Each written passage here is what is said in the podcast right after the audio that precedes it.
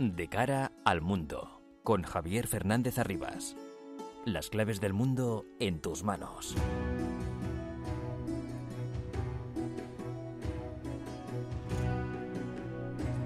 El mundo está muy revuelto y todo lo que pasa nos afecta cada día más.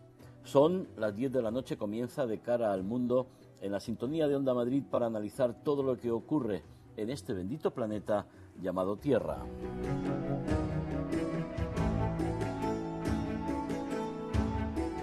Les hablamos desde Marruecos, ahora más que nunca hay que venir a Marruecos, hay que ir a Marrakech. No por el morbo de ver los destrozos producidos por el terremoto en la parte más antigua de la Medina de esta ciudad, en el barrio judío, que han causado la muerte de 18 de los casi 3.000 fallecidos en la región, sino porque la mayor parte de la hermosa ciudad roja sigue igual. El aeropuerto, los hoteles, los restaurantes, los transportes funcionan, porque además las estructuras con las que están construidas es para aguantar seísmos y el servicio la atención profesional está garantizada para todos los visitantes. Por supuesto que hay que ser precavidos y la experiencia de sufrir un terremoto en tus carnes es traumática, pero en estos momentos en los que el pueblo marroquí necesita ayuda internacional y el mismo pueblo en otras regiones se está movilizando para llevar alimentos, agua, medicinas, dinero, sangre para afrontar la tragedia, hay que recordar que los puntos más afectados están en los pueblos de las provincias del Alto, del Alto Atlas, Alasus y Tarodant. Estas zonas en el Atlas y Marruecos en general sufrirían otro terremoto, en este caso económico y social, si cundiera el pánico y el turismo dejara de visitar este hermoso país del norte de África con lugares mágicos y únicos.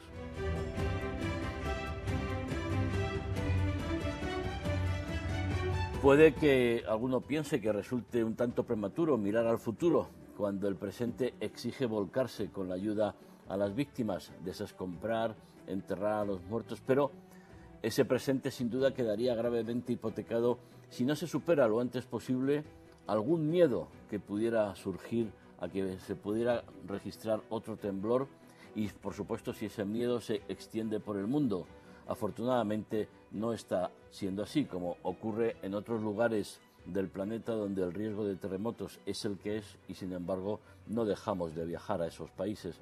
El golpe de la naturaleza aquí en Marruecos es muy duro, pero en este mundo sin apenas tregua hay que pensar sobre la marcha en el mañana más próximo y medir lo mejor posible el nivel de alarma que transmitimos. Miles de personas visitan Marruecos cada día. Marrakech es la joya turística con su plaza Yema el Lafna, la Torre Kutubía, sus hoteles extraordinarios y su color característico en todos los edificios de la ciudad.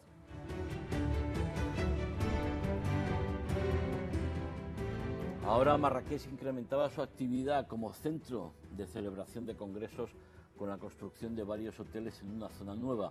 En octubre está programada la celebración en Marrakech de las reuniones de este año del Banco Mundial y el Fondo Monetario Internacional y a final de mes una cumbre internacional sobre petróleo y gas, entre otras cintas relevantes. En estos momentos los efectos más graves por la furia del terremoto se concentran, como decíamos, en las aldeas al borde de las montañas del Atlas. Tras el COVID, Marruecos estaba recuperando, estaba recuperando el turismo y la actividad de una economía que ha modernizado este país, un país que es clave para España y para la Unión Europea. Es duro, pero tras lamentar los daños enormes y ayudar a las víctimas, insistimos, hay que pensar en seguir adelante y no dar pábulo a polémicas estériles sin sentido, que responden a clichés, estereotipos interesados de los que viven solo... pues eso, que no hay lugar a polémicas absurdas cuando de lo que se trata es ofrecer ayuda eficaz y operativa.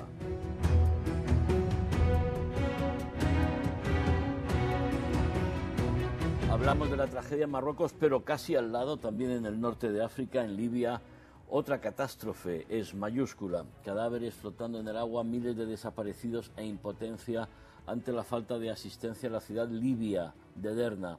Los muertos se cuentan por millares en la urbe devastada tras el temporal Daniel. Las autoridades suplican ayuda internacional y la magnitud de la tragedia y los problemas políticos internos en Libia dificultan además las tareas de rescate.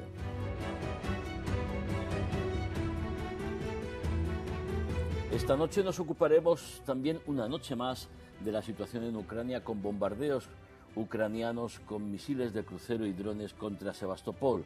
Dos barcos de guerra rusos han sido alcanzados, mientras Vladimir Putin recibe al líder de Corea del Norte, Kim Jong-un, como aliado contra Occidente y para conseguir munición.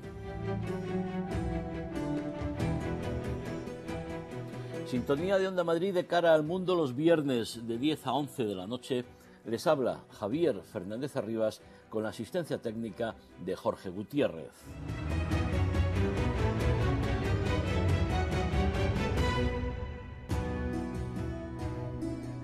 Los asuntos más relevantes de estos últimos días los resumimos en titulares con José María Martín. Marruecos se reconstruye tras su terremoto más trágico. El seísmo de magnitud 6,8 golpeó la madrugada del pasado sábado la cordillera del Atlas y ha dejado hasta el momento más de 3.000 víctimas y 5.500 heridos. De momento, Rabat, que prioriza la ayuda útil antes que masiva, solo ha aceptado los ofrecimientos de ayuda por parte de España, Reino Unido, Qatar y Emiratos Árabes Unidos. Putin espera una guerra larga y manifiesta su rechazo a un alto el fuego porque Ucrania se rearmaría. Según el líder ruso, solo cuando Ucrania esté agotada en cuanto a hombres, equipos y municiones podrá hablar de paz. Kim Jong-un visitó Rusia para discutir un posible acuerdo armamentístico y ofrecer su apoyo en la lucha sagrada de Putin contra Occidente. Desde Europa y Estados Unidos temen que Pyongyang proporcione nuevo armamento a Moscú para la guerra de Ucrania y Washington no ha tardado en amenazar con un nuevo paquete de sanciones. Al menos 6.800 personas han perdido la vida en Libia a causa de las catastróficas inundaciones. La tormenta Daniel en el, este del país causó el colapso de dos represas y dejó también más de 10.000 desaparecidos. Las labores de rescate y la llegada de equipos de emergencia a las zonas afectadas se están viendo muy ralentizadas por la magnitud de la destrucción. Lula da Silva da marcha atrás en su compromiso de no arrestar a Putin y espera que tanto él como Xi Jinping acudan a la próxima cumbre del G20. El presidente de Brasil asegura que revisará la posición de su país sobre el estatuto de la Corte Penal Internacional tras asegurar que no permitirá el arresto del presidente ruso en territorio brasileño. La tensión inunda las calles de Chile en el 50 aniversario del golpe de Estado de Augusto Pinochet a Salvador Allende. Encapuchados se enfrentaron a carabineros en el centro de Santiago y grupos anarquistas echaron a pedradas a manifestantes del Partido Socialista, parte de la coalición de izquierdas liderada por el presidente Gabriel Boric. Ursula von der Leyen insta a la Unión Europea a responder a lo que ha llamado llamada de la historia y expandir sus fronteras.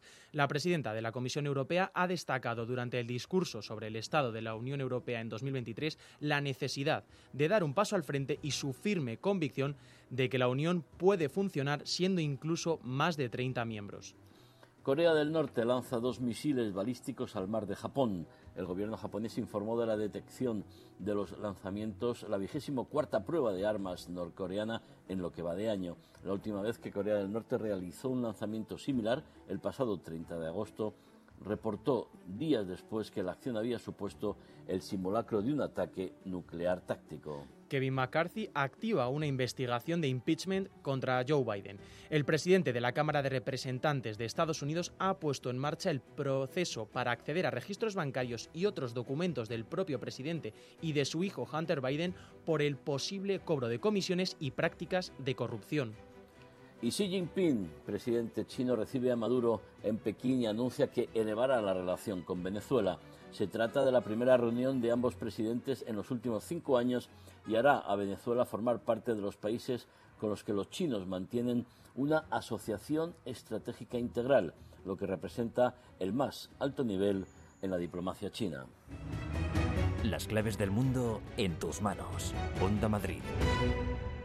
Buenos días. Hoy tenemos con nosotros a la mismísima calculadora humana que va a calcular la factura de luz de Octopus Energy. Empecemos. Pues me llevo dos, algoritmos, 253, término de energía variable, eh, cero, cero, cero.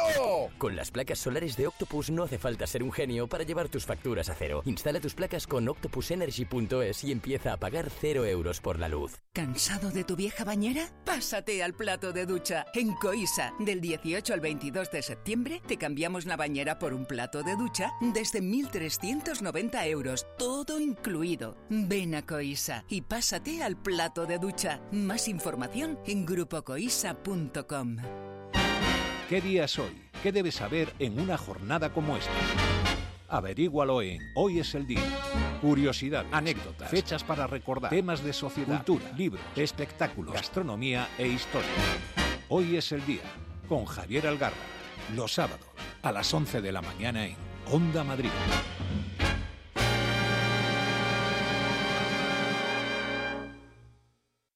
El partido de la Onda con el deporte madrileño. Tarde apasionante la de este sábado en el partido de la Onda. Desde las 4 tenemos fútbol, mucho fútbol, con derby incluido y además el primer clásico de baloncesto. Arrancamos con el Atlético de Madrid en Mestalla. En segunda, el Alcorcón recibe al Levante. Valdebebas acoge el Castilla Atlético de Madrid B. A la misma hora, el Barcelona fue labrada. La guinda es la semifinal de la Supercopa de Baloncesto. Barcelona-Real Madrid. Síguenos también en la TDT, ondamadrid.es y Radio Player.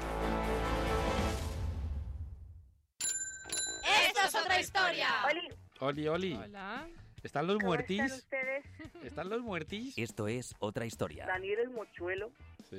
Roque el Moñigo y Germán el Tiñoso. Los domingos, de 10 a 11 de la mañana, tienes una cita con Madrid. Cuenta pues con toda la crudeza lo que, lo que la joven veía en Madrid. Su historia, lugares, personajes, libros, música, arte y momentazos en Esto es otra historia. Es un problema que yo arrastro de toda mi vida y es que a mí me suenan las tripas, que es una barbaridad. Con Esther Sánchez y David Botello en Onda Madrid. De cara al mundo. Onda Madrid. Transmitimos desde Marruecos casi una semana después del terremoto que ha causado casi 3.000 muertos. También en Libia las inundaciones han supuesto la pérdida de 7.000 vidas y la desaparición de casi 10.000 personas. Un duro golpe para estos dos países del norte de África. En Marruecos, la región del Alto Atlas ha registrado los peores efectos del seísmo en unas aldeas construidas con adobe que han quedado totalmente destruidas. En Marrakech, la parte de la mezquita vieja, de la Medina Vieja, fue la que eh, estuvo más afectada y de los 3.000 eh, fallecidos, unos 18 se han registrado en esta ciudad, la más turística de Marruecos. Destaca la solidaridad de los propios marroquíes que desde todos los puntos del país están aportando ayuda humanitaria, alimentos, eh, agua, medicinas, dinero y las colas en todas las ciudades para donar sangre han sido colas interminables. Con los últimos datos, José María Martín. Marruecos ya trabaja para la reconstrucción de su país tras el devastador seísmo que azotó buena parte del país. La comunidad internacional se ha volcado con el reino alauí para proporcionar ayuda de todo tipo, aunque por el momento Rabat solo ha aceptado la ayuda de cuatro países. Como mencionábamos anteriormente, España, Reino Unido, Qatar y Emiratos Árabes Unidos ya trabajan sobre el terreno con las autoridades marroquíes en labores de búsqueda y rescate en las regiones de Alaouz, Tarudant y Marrakech. El rey de Marruecos, Mohamed VI, que visitó el pasado martes por la tarde en Marrakech a los heridos a causa del terremoto, prioriza, dice, la ayuda útil antes que la masiva. El monarca marroquí aprovechó su visita al centro hospitalario universitario Mohamed VI para donar sangre y quiso aprovechar eh, para expresar su solidaridad con las víctimas y el apoyo a las decenas de miles que se han visto afectados por el seísmo. El Centro Sismológico Euromediterráneo registró una treintena de réplicas entre el sábado y el lunes que han llegado a superar la magnitud de 3 en la escala Richter.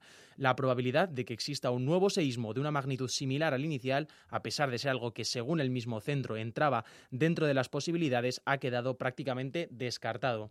Según informó el ministro de Asuntos Exteriores español, José Manuel Álvarez, no se tiene constancia del fallecimiento de ningún español entre las víctimas. Los efectivos desplazados por Bomberos Unidos sin Fronteras hasta la zona de Marruecos afectada por el terremoto descartaron ya de forma total poder encontrar a alguien con vida bajo los escombros una semana después del temblor y ya han vuelto a España tras pasar cuatro días en territorio marroquí. Eso sí, advierten de los nuevos riesgos a los que se debe hacer frente ahora como las posibles epidemias por descomposición y empieza una complicada labor de reconstrucción. Como afirmaban los bomberos a su llegada, el empleo del adobe en numerosas construcciones hace más complejo si cabe todo este trabajo que, como decimos, entra ahora en una nueva fase. UNICEF cifra en 100.000 el número de niños que se han visto afectados por el terremoto y Naciones Unidas eleva hasta 300.000 el número total de personas que han sufrido también sus consecuencias. Se informa además de las dificultades a las que se enfrentan las autoridades debido al mal estado de la red de carreteras. Los caminos y las vías de acceso están cortadas en el epicentro del terremoto y tan solo se puede ir a pie. Las ayudas humanitarias que se recogen de los puestos avanzados no pueden llevarse a esas aldeas donde la gente lo ha perdido todo y en muchos casos llevan hasta cuatro días bebiendo agua de los pozos y comiendo lo poco que rescatan de los escombros. Hay que decir también, en Libia, la dimensión de la tragedia, las inundaciones, es una dimensión espeluznante, cadáveres flotando en el agua, miles de desaparecidos, impotencia ante la falta de asistencia en la ciudad libia de Derna. Los muertos se cuentan por millares en esta urbe, en esta ciudad devastada tras el temporal Daniel. Las autoridades suplican ayuda internacional, pero la magnitud de la tragedia y además eso unido a los problemas políticos internos de un país que es un Estado fallido dificultan y mucho las tareas de rescate. Es la situación en el norte de África, tragedia por las inundaciones en Libia y catástrofe también aquí en Marruecos que ya se está reconstruyendo y después de una semana la ayuda a, las personas afectadas está, está llegando y ya se está planteando la reconstrucción. Vamos a analizar cuál es la, situación aquí en, Marruecos. Transmitimos desde Marruecos con Yeisha Benjahem, director de CAP Radio Marruecos. Señor Benjahem, buenas noches. Hola, buenas noches. Eh, el pueblo eh, marroquí está dando un ejemplo de solidaridad porque está eh, por iniciativa, además de todo lo que están haciendo las autoridades, etcétera, etcétera, civiles, militares, el marroquí está ayudando con su dinero, con su sangre, con su comprando y enviando alimentos y agua. ¿no?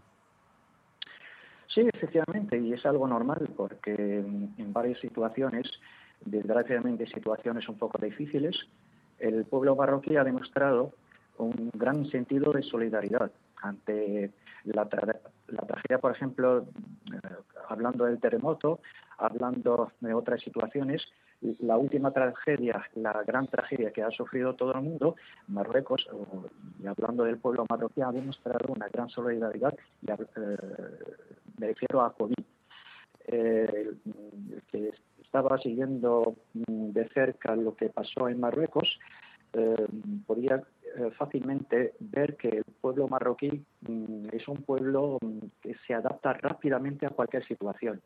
Y en este caso, el pueblo marroquí eh, ofrece su ayuda, ofrece su sangre, ofrece todo lo que tiene, hasta, hasta la gente pobre, eh, ofrece su apoyo, hablando de un apoyo eh, psicológico, hasta hablar con la gente, tranquilizarles, estar ahí para apoyarles. Todo tipo de ayuda mm, está la bienvenida. Hasta el pueblo marroquí está acostumbrado a apoyar el gobierno a apoyar las organizaciones privadas, a apoyar cualquier entidad que pueda dar una solución o ayudar a, Marruecos a salir de una crisis, por ejemplo, la que estamos hablando ahora mismo, que es eh, el terremoto que ha sufrido la zona, claro. En, Marrakech, señor Benjahem, eh, se empieza a recuperar la. Ya, ya, llámame, llámame ya, ya, es fácil, ya, ya. ya, ya. Eh, ya, ya, tal como Encantado, ya, ya. Ciudad turística por excelencia Marrakech ha sufrido daños localizados en la parte antigua de la Medina. 18 de los 3.000 fallecidos son de Marrakech, pero se ha recuperado ya la normalidad en la ciudad a la espera, por supuesto, de reconstruir lo que está dañado. Lo que pasa es que Marrakech podemos decir lo siguiente, que sigue igual, fantástica. El que, las personas que quieren visitar a Marrakech lo pueden pasar de maravilla. No es cuestión de apoyar a esa gente, a la gente que está sufriendo o algo por el estilo, porque Marrakech realmente eh, hay daños, claro, pero esos daños son muy limitados en unas zonas muy limitadas y protegidas. Hasta los turistas, por ejemplo, que van a visitar, los que están ahora saben de qué, de qué estamos hablando. Pero la gente que va a visitar a Marrakech verán que habrán barreras, unas pequeñas barreras, en sitios muy limitados que, que protegen a los turistas y a la gente. Pero hablando de otra cosa, pues nada, eh, la mayoría la mayor parte de Marrakech sigue igual, intacta. Así que no, eh, eso no lo vamos a decir para tranquilizar a la gente, sino para decir las cosas como son. Que lo que pasó en Marrakech no es la, la cosa que podemos imaginar, oye, que a lo mejor eh, hay ruinas por todas partes. No, no, en absoluto. No, casi no hay. la, la, Ciudad Roja aún no ha sido afectada. Sí, eh, ya, ya hay, hay que, nosotros como comunicadores además, debemos centrar bien la información, evitar alarmas injustificadas porque el turismo puede seguir viniendo a Marruecos sin ningún tipo de problema. y, está siguiendo, o sea, está siguiendo su rumbo. Lo que pasa es que mm, yo, con todo respeto, y voy a hablar primero como periodista, antes de hablar como responsable, que mm, un periodista tiene el deber de decir las cosas como son. Eh, hay que tener esa, esa neutralidad en transmitir el mensaje. No hay que em, exagerar en transmitir una información que no, revela la realidad. Estamos hablando de un turismo que, que sigue casi igual. Es que las excursiones fuera de Marrakech realmente han sido afectadas. Eso es normal para, eh, para asegurarse para, de que, de que no, no, no, pasará nada a nuestros turistas. Pero dentro de Marrakech, fenomenal. La gente lo está pasando bien, están disfrutando y para los, eh, los compañeros, los periodistas los, eh, y otras entidades que normalmente les gusta exagerar un poco y sean como sean sus motivos, podemos decirles lo siguiente, que ver las cosas no es como leerlas o escucharlas. Entonces la gente está viendo lo que, lo que está pasando en Marrakech, está viendo vídeos de la gente que, está, que, lo está pasando bien, que la, vida ha vuelto a, la normalidad. Entonces, sí, sí, yo... Tiene que eh, ser lo que hay en el terreno, en la realidad, claro. Sí, ya, ya, el mismo, el mismo lunes y martes yo veía a cadenas de televisión españolas haciendo sus telediarios de la noche desde la plaza Yemal Apna y bueno, eh, la plaza estaba llena, la gente cenando, los bares, las cafeterías abiertas, los turistas, o sea que había total, total normalidad. Hombre, teniendo en cuenta que todo el mundo estaba pesaroso y triste por la tragedia ocurrida, sobre todo en el Atlas, pero lo que es la ciudad de, de, Marrakech seguía funcionando, porque la economía de Marruecos en este caso puede afrontarlo, los marroquíes pueden afrontar una, una situación como esta. Y, lo está afrontando. Es que em, la, flexibilidad, la diversidad de la economía marroquí, que normalmente mm, ha demostrado de una forma muy clara y real de que puede afrontarse a cualquier situación como ha pasado últimamente en COVID, como ha pasado en otras situaciones, por ejemplo, como en terremoto, por ejemplo, en algunas, o sea que siempre, siempre, siempre hay que confiar en la, economía marroquí, porque el sector privado eh, está aumentando de una forma notable, o sea, se, nota. Eh, hablando del sector público también, que está mejorando sus, eh, su, forma de su forma de, garantizar o dar garantías a toda la gente que quiere eh, eh, investigar, que, que, quiera, por ejemplo, poner su, su, pasta o su dinero en Marruecos, hay todas esas garantías, que sean garantías eh, de, por ejemplo, hablando de hasta lo, hasta lo digital. Marruecos ha dado saltos muy importantes en este terreno. Entonces, la economía marroquí, podemos decir como periodistas, según la información que, que, estamos eh, analizando y también estamos transmitiendo, que no va a ser afectada. Eh, sí, hay, eh, hubo, hubo una una, pequeña pausa, pero después ya está, punto. todo volvió a la normalidad, sobre todo en Marrakech. todas las tiendas, todos los mercados, todos los centros comerciales están abiertos, así que la economía sigue su rumbo. Es una economía mixta, con un sector público importante y el sector privado está en crecimiento. El sector turístico también es una de las principales actividades económicas del país. Así que esos tres, eh, el, sector público y el sector privado, eh, juntos, eh, pueden garantizar que la economía marroquí no esté afectada al tanto. Además, eh, la experiencia económica en Marruecos, eh, sobre todo hablando de lo que, cómo, eh, se comporta Marruecos y el sector privado público con ese tipo de situaciones, que normalmente siempre Marruecos sale ganando, sale aprendiendo de lo que, lo que pasó anteriormente. Entonces, la economía marroquí, lo que podemos decir es lo siguiente, según la información que tenemos, que saldrá más, eh, eh, más, fuerte, más fuerte que antes de lo que pasó ahora mismo. Sí, ya, ya. Eh, quería comentar, el gobierno de Marruecos, con, con el rey al frente, analizó las necesidades que tenía para afrontar los daños del, del terremoto y ayudar a las víctimas y aceptó la ayuda internacional que era más útil y que era más eficaz y operativa. No hay que, no hay que buscar más vueltas o no entrar en, polémicas absurdas. ¿no? Bueno, de todas formas, mi respuesta va a ser de una forma muy simple, que eh, hay que respetar la soberanía. Y Marruecos, varios países, les damos las gracias, por supuesto, han ofrecido eh, su ayuda.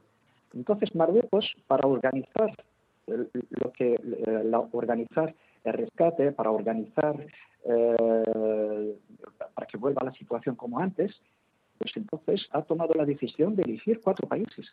Uno de esos países es España. Pero si hay otros países que han ofrecido su ayuda, pues eh, bien, eh, entonces ofrezco la ayuda, espero que, que, Marruecos me dé la luz verde para, para ayudar si no me da la luz verde, pues lo que tengo que hacer es algo muy simple, quedarme eh, preparado por si acaso eh, Marruecos necesita mi ayuda, pero si está, eh, si está seguro de que puede salir de esta situación, de esta crisis, de forma tranquila, sin problemas, y basándose sobre la ayuda de cuatro países que, para, según, según los datos, ve que mejor colaborar con estos países más que otros países, pues hay que respetar. Hay, no hay que sentirse ni frustrado ni nada de eso. Eh, si, si, por ejemplo, hay que hablar del tema, por ejemplo, un país que ofreció su ayuda y no ha sido no ha recibido una respuesta positiva, pues lo que tiene que hacer, por ejemplo, hablaremos como periodistas, pues hay que centrarse más en transmitir una, la realidad, lo que está pasando realmente eh, en la zona. No no limitarse a, buscar respuestas uh, porque no aceptó nuestra ayuda. normalmente no, sabemos por qué se, hace. Se, está intentando por todas partes eh, recibir esa respuesta y no generalizo. Solamente algunos, algunos países el terrorismo en algunos países está haciendo esto, pero hay otros países que han recibido la ayuda y punto final. Marruecos no atendió eh, la, la solicitud, pues nada, empezaron a hablar de lo importante, la situación de la gente y cómo ayudarles y cómo, y cómo tratar los puntos de una forma más profesional.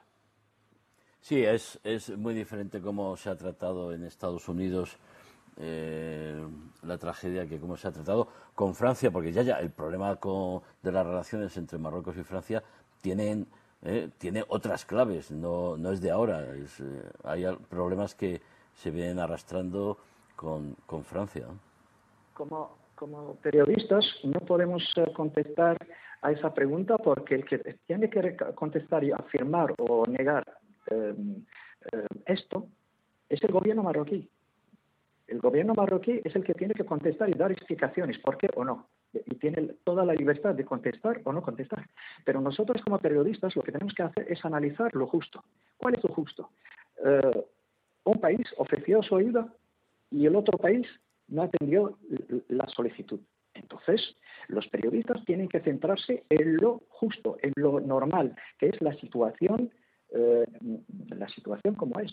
lo que está pasando ahí. La, la, parte humana, hay que centrarse en la parte humana, porque al fin y al cabo tenemos un mensaje nosotros como periodistas, tenemos que tratar lo humano, no entrar en otras cosas que normalmente, eh, o sea, que nos dan presentimiento de que se, se está buscando algo que no nosotros no como marroquíes y como periodistas aquí en Marruecos no necesitamos eh, esas cosas que están buscando. Lo que necesitamos es lo siguiente. Ayúdanos. Si no aceptamos tu ayuda por el momento y no estamos diciendo que no aceptamos que a lo mejor no ha llegado tu, turno para, para, ayudar a lo mejor em, a nivel de la organización es suficiente lo que se ofreció hasta el momento cosas parecidas. Pero por favor si hay que tratar las cosas, hay que tratarlas de una forma profesional, no buscar algo que no, que, no, sea profesional. Ya, ya. Bueno, la, la, relación con España continúa siendo buena, afortunadamente. Eh, justo antes de, de, la tragedia del terremoto, ¿tú piensas que puede influir o no el terremoto en las gestiones que estaba realizando por la región el subsecretario de Estado de Estados Unidos, también el enviado especial de, de la ONU para agilizar la solución al contencioso del Sáhara? Es que eh, como periodistas tenemos, eh, tenemos datos que nos garantizan lo siguiente. Cada crisis, cada momento, es, que, es como una especie de examen que te, da resultados. Para nosotros, si hay una colaboración por parte de un país y ese país nos ha tratado como socio, eh, trata a Marruecos como un verdadero socio, estás ofreciendo la ayuda y esa ayuda la estás ofreciendo eh, para eh, ayudar la parte humana, para, para, ayudar a un socio de verdad. Eso, eso cuenta. Eso lo tenemos que tomar en consideración. Como periodistas, yo puedo decir que desde siempre la relación con, España ha sido muy correcta. Si hay algo que, pasó, pues es algo entre los, gobiernos y tiene sus puntos que, aclarar eso, ahí no entramos, porque em, tienen toda la libertad de tratar las cosas como son. Pero nosotros como periodistas podemos decir lo siguiente, que las relaciones entre España y Marruecos es muy fuerte desde siempre y, seguirá igual, porque lo, que, lo que, lo que em, está uniendo España y Marruecos es más que lo que nos separa. Así que eh, si, seguirá eh, eh, con la misma fortaleza, desde siempre es una relación fuerte. Así que eh, si hay algo negativo en algún sitio, en algún momento, algo por el estilo, es normal. Eso pasa hasta a nivel, a nivel de los individuos, hasta entre los hermanos pasa esto. Pero en general, España siempre ha, demostrado de que es un verdadero socio y Marruecos han demostrado lo mismo. Así que seguimos igual y mejor que antes, claro. Eh, Yaya Ben, ben Hassen, aprenderé a pronunciar tu apellido, director de Cap Radio. Gracias. Cap Radio Marruecos, muchísimas gracias por estar con nosotros esta noche. Muy buenas noches. Gracias y, y muy buenas noches. Los viernes el mundo tiene una cita en Onda Madrid. De cara al mundo las claves del mundo en tus manos. Te contamos por qué lo que pasa en el mundo te afecta cada día más. De cara al mundo, los viernes, de 10 a 11 de la noche, con Javier Fernández Arribas. Las claves del mundo en tus manos. La Fuerza Aérea Ucraniana lanzó este miércoles un ataque contra un astillero en el puerto de Sebastopol, en Crimea, que ha dañado dos buques militares rusos. Se trata del ataque más serio contra la flota rusa del Mar Negro desde el hundimiento de su buque insignia, el Mosca, en abril de 2022.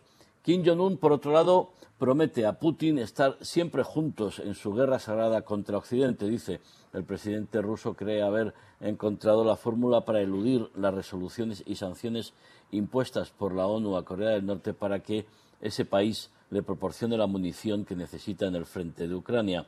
Sobre el terreno en el Donbass, la muerte de una cooperante española, en Igual, responsable de la ONG Road to Relief, nos ha impactado doblemente. Cualquier muerte, por supuesto, es una tragedia. En este caso, hablamos de una doble tragedia porque Emma se dedicaba a salvar vidas y un misil ruso le ha costado la suya.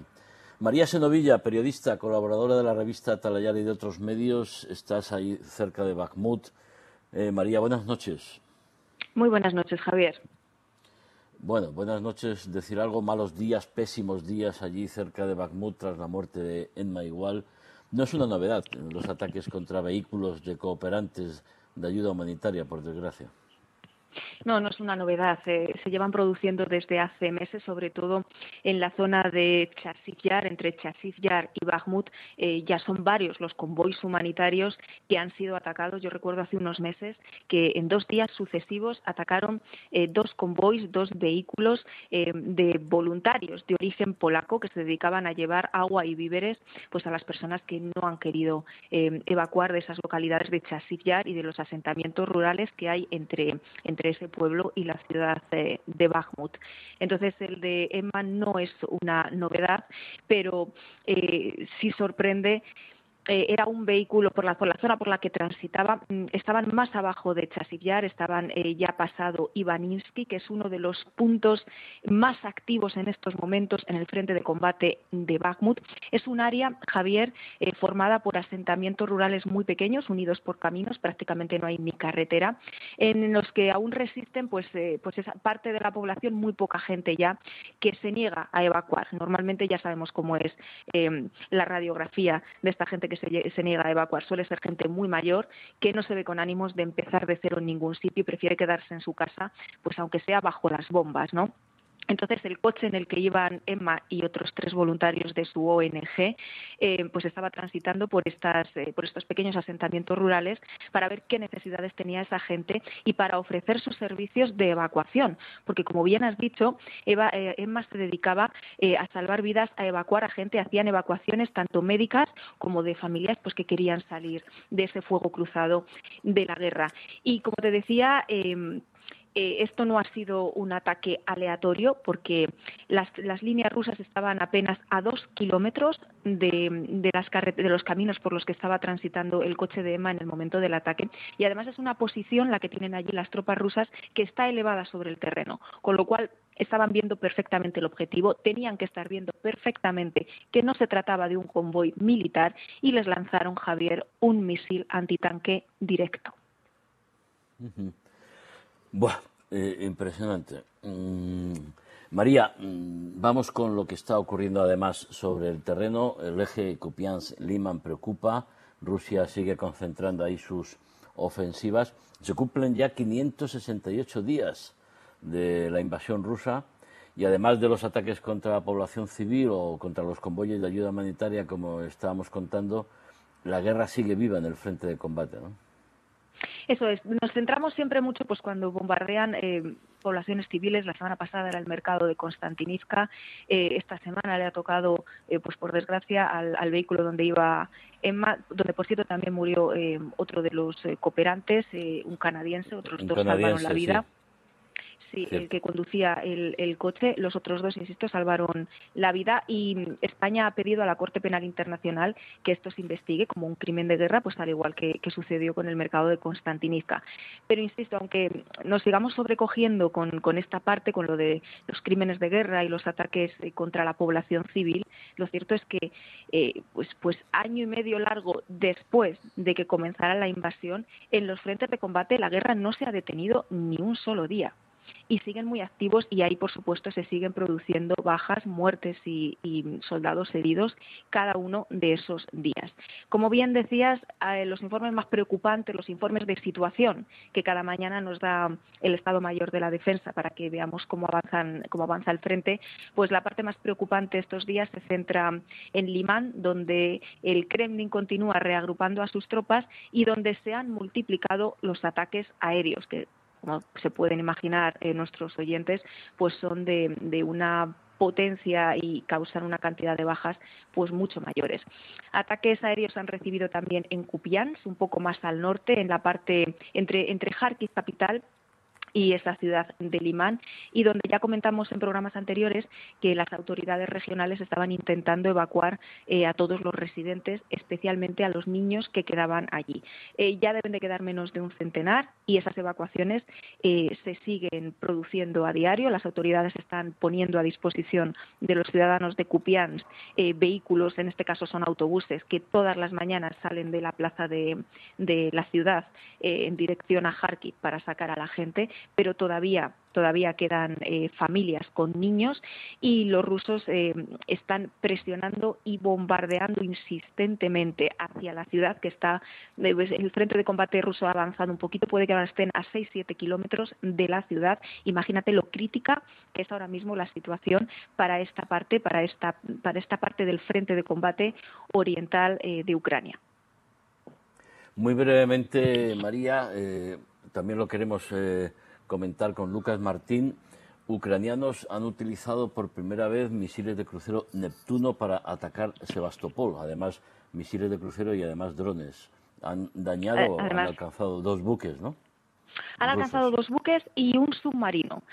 hay que tener en cuenta que en, el, en este puerto de Sebastopol es donde está concentrada la mayor parte de la flota, de la flota rusa. Entonces, bueno, pues es obvio que han lanzado ahí el, ataque con, más probabilidades, ¿no? De, porque, porque ya se había bombardeado Sebastopol en ocasiones anteriores, pero este, con, esta fuerza de ataque eh, ha sido el ataque más grande que se ha producido.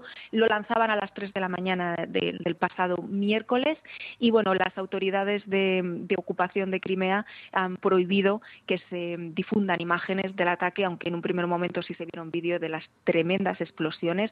Se desató un incendio de gran magnitud en el que, pues a pesar de producirse, como te digo, a las 3 de la mañana, resultaron heridas 24 personas. Suponemos que sería el, personal de las, de las fuerzas navales ruso que estaba allí mismo. Ninguna de gravedad, pero para que te hagas una idea de la magnitud del incendio que, desencadenaron esas explosiones. Y por cierto, a la misma vez que Ucrania bombardeaba el puerto de Sebastopol y bombardeaba a la flota rusa, el Kremlin lanzaba un nuevo ataque intensísimo con esos drones iraquíes kamikazes contra las eh, provincias de Sumi, al norte de Kharkiv y contra la provincia de Odessa, donde nuevamente volvía a atacar las instalaciones portuarias y los almacenamientos eh, de grano, esos silos donde se guarda el grano que Ucrania pretende exportar y que tanta falta hace pues en, en lugares como ahora estos días más si cabe, África y otras partes del mundo.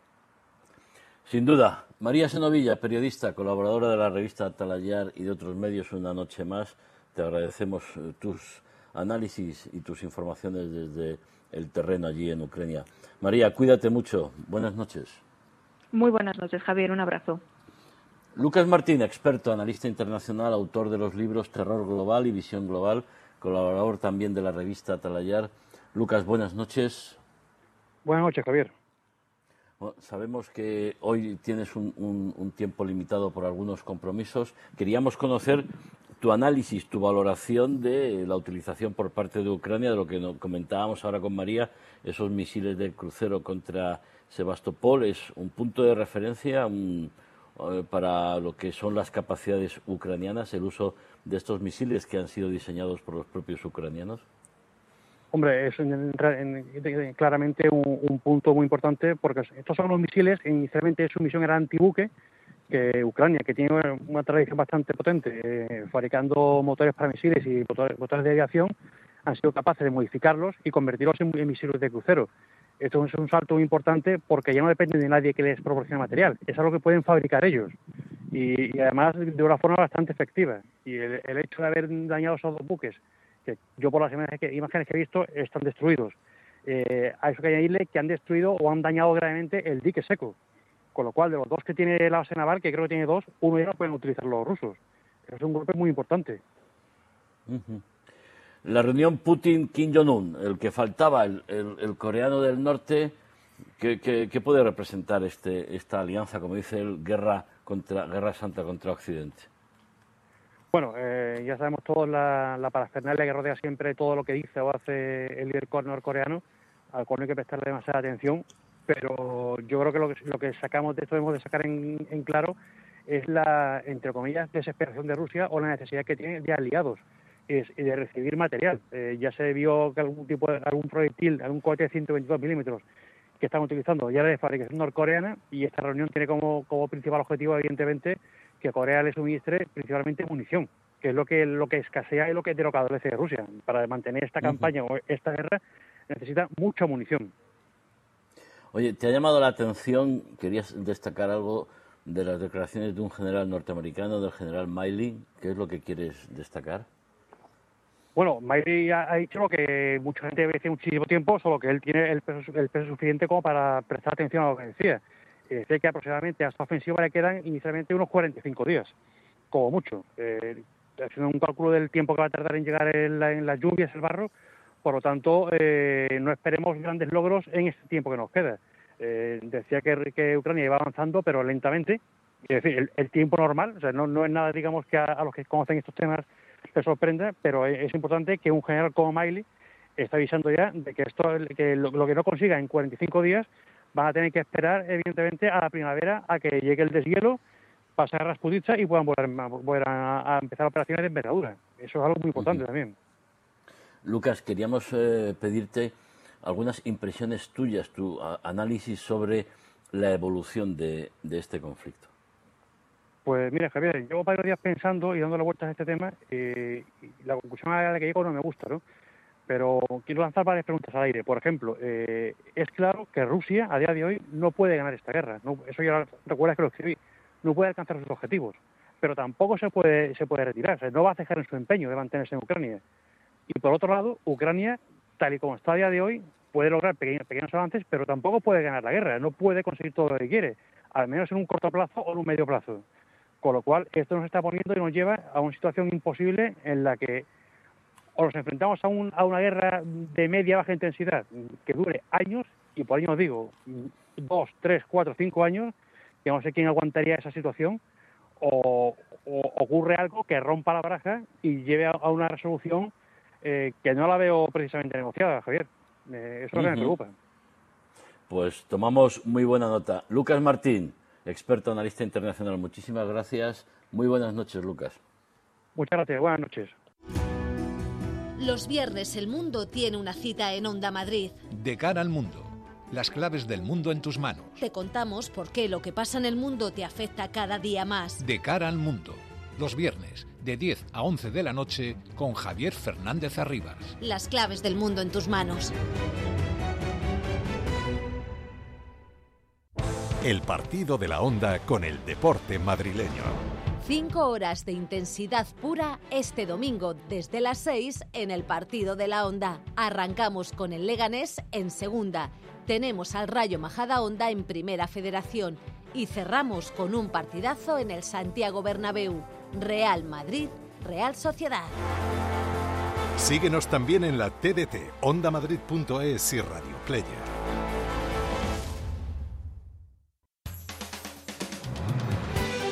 Próximo martes 19 de septiembre, Madrid Directo estará en la Plaza Mayor en Colmenar de Oreja. El vino y el arte de esta villa madrileña estarán presentes entre las 4 y las 7 de la tarde con Nieves Herrero.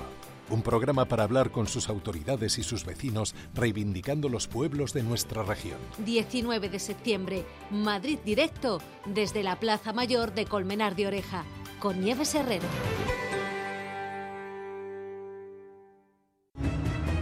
De cara al mundo, con Javier Fernández Arribas. Pedro González, periodista, fundador del canal 24 Horas y de Euronews, colaborador también de la revista Talayar. Pedro, buenas noches. Buenas noches, Javier. Eh, Claudia Luna Palencia, escritora, periodista mexicana, directora de Casa México en Málaga y y Andalucía, además, eh, recién, recién inaugurada la sede de esa eh, Casa México en, en Málaga. Claudia, muy buenas noches.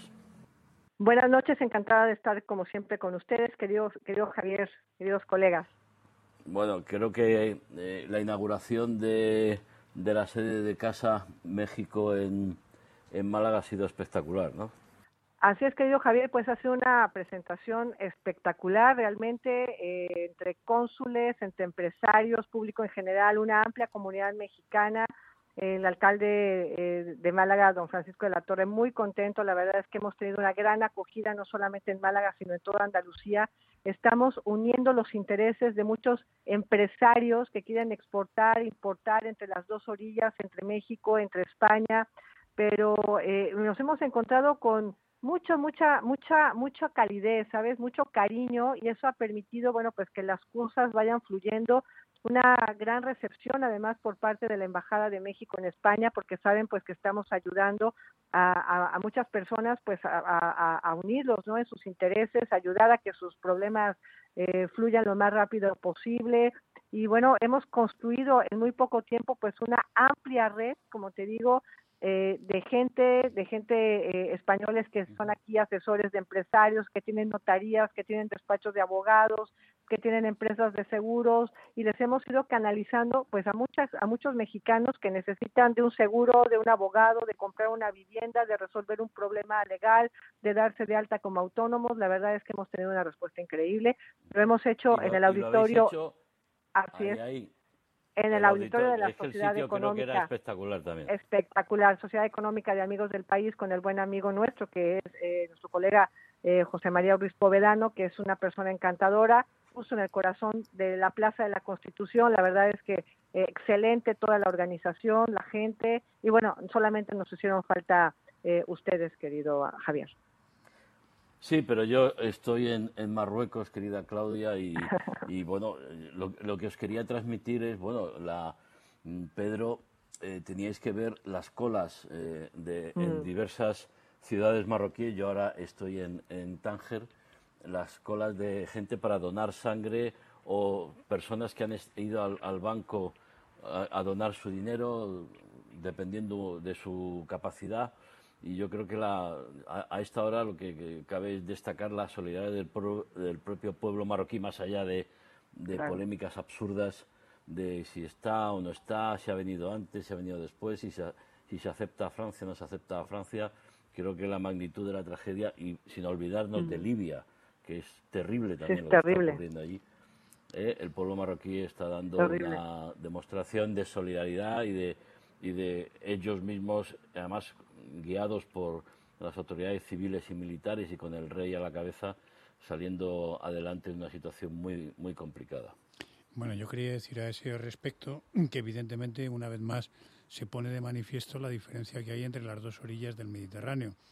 Y por un lado, evidentemente, no solamente en, circunstancias normales, sino en circunstancias eh, trágicas como son las que estamos analizando, pues evidentemente la visión eh, que se puede tener eh, de parte de Europa a la hora de juzgar la actuación de un país soberano y de las autoridades soberanas, pues puede diferir un poco.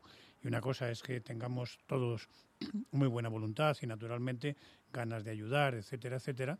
El problema es que eh, las circunstancias de cada país son las que son y la gente, bueno, son los que dirigen los propios de cada país exactamente cómo tienen que hacerse ese tipo de operaciones. Y a veces pues eh, puede surgir ese tipo de incomprensión y naturalmente pues eh, una serie de cosas que, que, no vienen al caso. Por ejemplo en este a propósito de lo que estabas diciendo la prensa francesa yo creo que ah, se ha pasado pues unos cuantos pueblos no y por eso tuvo que salir eh, Emmanuel Macron el presidente a, decir que bueno que no era el momento de polémicas ¿no? y naturalmente de ver fantasmas donde no los había, al margen naturalmente de las divergencias políticas que tengan uno y otro país. Y con relación a Libia, que es naturalmente otro caso eh, mucho, bueno, muy diferente y muy diferente entre otras cosas, porque una de las cosas que, que se ha demostrado ahora es que, es que desde la muerte de Gaddafi, lo cierto es que el país lo único que saben hacer pues es la guerra entre, entre las, las, eh, las partes que están enfrentadas, básicamente la Tripolitania y la Cirenaica, y lo que se han ocupado es justamente de ganar influencia militar y de ganar territorio, pero poco de las infraestructuras. De hecho, naturalmente, y es una palabra a la que nos tenemos que ir acostumbrando, que es la de Medicam, que es una fusión entre Mediterráneo y huracán. Y esto significa que lo que hasta ahora era pues propio más, más propio naturalmente de mares como el Caribe, pues nos vamos a tener que ir acostumbrando a que pase más frecuentemente en el Mediterráneo. Y no solamente pues lo, lo hemos estado viendo en España, en Italia y ahora justamente pues en países donde normalmente este tipo de riadas son bastante infrecuentes. Pues ah, tendremos que acostumbrarnos. Y justamente si hay científicos que culpan de lo sucedido al cambio climático y a la subida de las temperaturas de los océanos, hechos que habrían provocado el temporal, pues eh, también hay ya bastantes africanos que culpan de tanta muerte ¿eh? a los 20 años de conflicto ininterrumpido y que ha llevado a una dejadez en el mantenimiento de la infraestructura necesaria para frenar las corrientes del, río que pasaba por esta, esta ciudad absolutamente devastada. ¿no? Y solo faltaría añadir una frase común ya entre muchos comentaristas africanos, ¿no? y es que esto no habría sucedido si no hubieran asesinado a Gaddafi hace 20 años, lo cual es una manera, como veis, de inculpar directamente o indirectamente, pues naturalmente a, la injerencia o a la intervención exterior. ¿no? Ajá, yo creo que ahí en ese sentido la, lo que hizo Europa de intervenir para quitar a Gaddafi del, del, poder, pero luego dejar al país a su libre albedrío, los señores de la guerra, las mafias, etcétera, etcétera, es una irresponsabilidad que, bueno, algún día habrá que analizarla con mayor, con mayor profundidad, ¿no? Sí, los africanos evidentemente tienen sus propias eh, sus propias consideraciones a propósito y al respecto, ¿no? Y me temo que no son precisamente muy favorables. La prueba es que en definitiva lo venimos ya eh, tratando a lo largo de, del programa en todas las semanas es que lo que está pasando en la franja del Sahel, pues evidentemente con Francia está teniendo ahí un desprestigio notable, pero ese desprestigio naturalmente afecta no solamente a Francia, sino obviamente a toda la Unión Europea por extensión. Y naturalmente hay que hacer una labor que no solamente sea de, ayuda sin más o bueno, naturalmente, sino de disipar, de disipar la cantidad de reticencias que se han ido forjando a través de estos últimos años, es decir, pues desde, prácticamente desde la del periodo de descolonización más duro hasta lo que ha sido la neocolonización. Y eso evidentemente tiene que trocarse y lo piden así los africanos por un trato más de igual a igual y esto evidentemente surge mucho con mucha más evidencia cuando se producen unas tragedias y unas circunstancias como las que estamos viviendo tanto en Marruecos que es una catástrofe diferente eh, o como como lo que acaba de pasar en Libia es decir, y esto es evidentemente pues algo a lo que tendremos que ir acostumbrándonos cada vez con mayor frecuencia. Claudia, ¿tú cómo lo ves desde, desde allí, desde Málaga?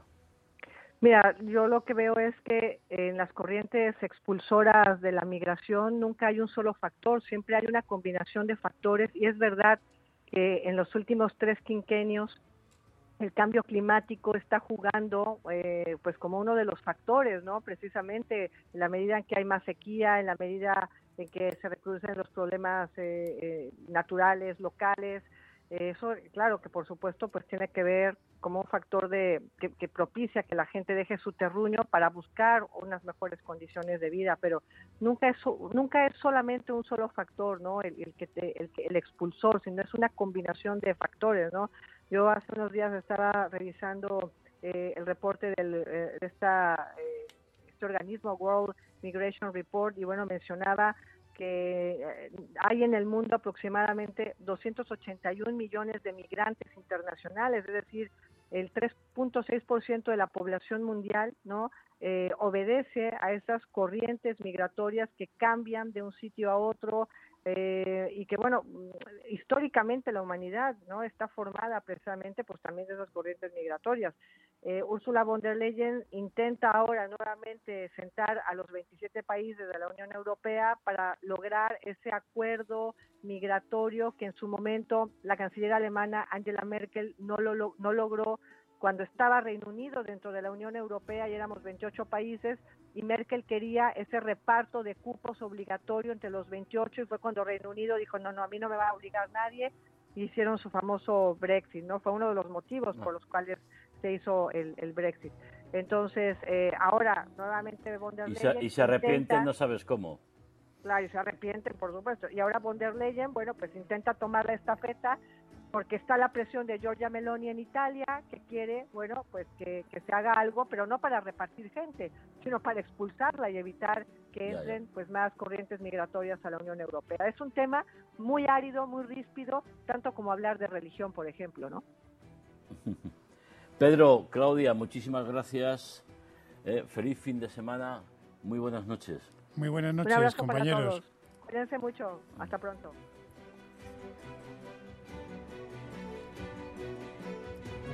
A punto de dar las 11 de la noche de este viernes 14 de septiembre, transmitiendo desde Marruecos Hasta aquí de cara al mundo en Onda Madrid.